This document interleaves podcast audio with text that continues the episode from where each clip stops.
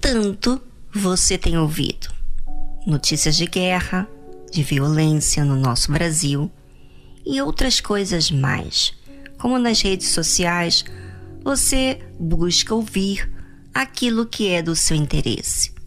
Há uma variedade de assuntos por todos os cantos e na internet nem se fala. Mas aquilo que mais chama sua atenção é aquilo que você fica alimentando dentro da sua cabeça. E não só alimenta, mas falamos sobre aquilo a outros. Deus está querendo falar conosco, mas só ouviremos se atentarmos à voz dele. Escutai a minha lei, povo meu. Inclinai os vossos ouvidos às palavras da minha boca. Abrirei a minha boca numa parábola, falarei enigmas da antiguidade, os quais temos ouvido e sabido, e nossos pais nos têm contado. Normalmente, na nossa sociedade de hoje, as pessoas estão falando das coisas que estão acontecendo na TV, nas redes sociais. E a palavra de Deus fica como esquecida. Mas há muitos anos atrás não havia esse tão variedade de notícias, não tinha TV, nem rádio. Na época do povo de Israel, eles tinham os acontecimentos dos quais eles estavam perto e o que havia acontecido no passado dos feitos de Deus. E já naquela época, já era difícil para o povo apreciar a Deus pelos seus feitos. Imagine hoje, não é?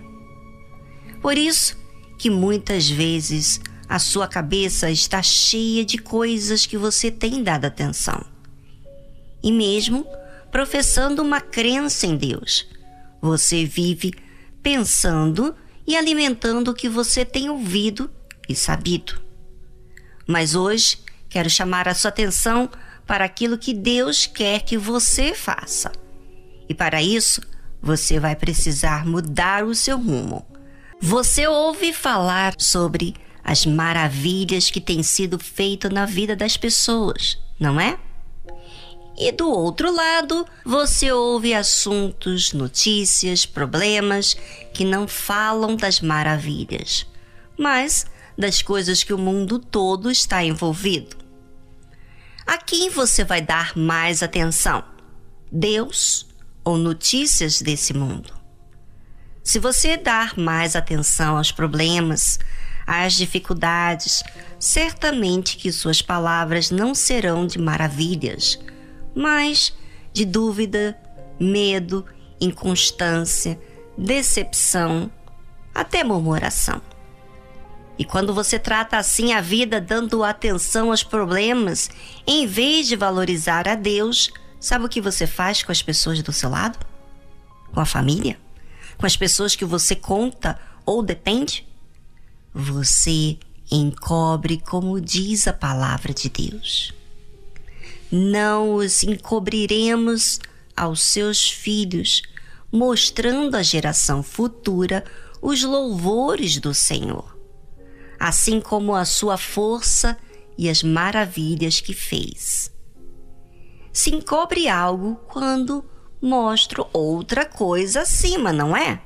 Pois é, assim que acontece quando você fala dos problemas, como se queixando, murmurando ou sentindo você encobre o que Deus tem feito.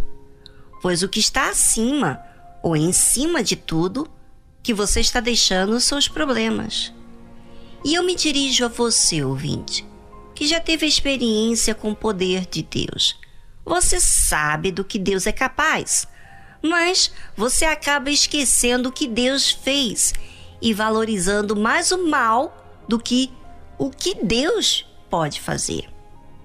Além de valorizar mais o mal, você está dizimando o mal, falando mais dele do que Deus faz. Vamos, gente, mude a sua maneira de falar. Uma vez eu estava enfrentando um problema que estava ficando insuportável para mim. porque estava sempre observando os males que estavam acontecendo comigo.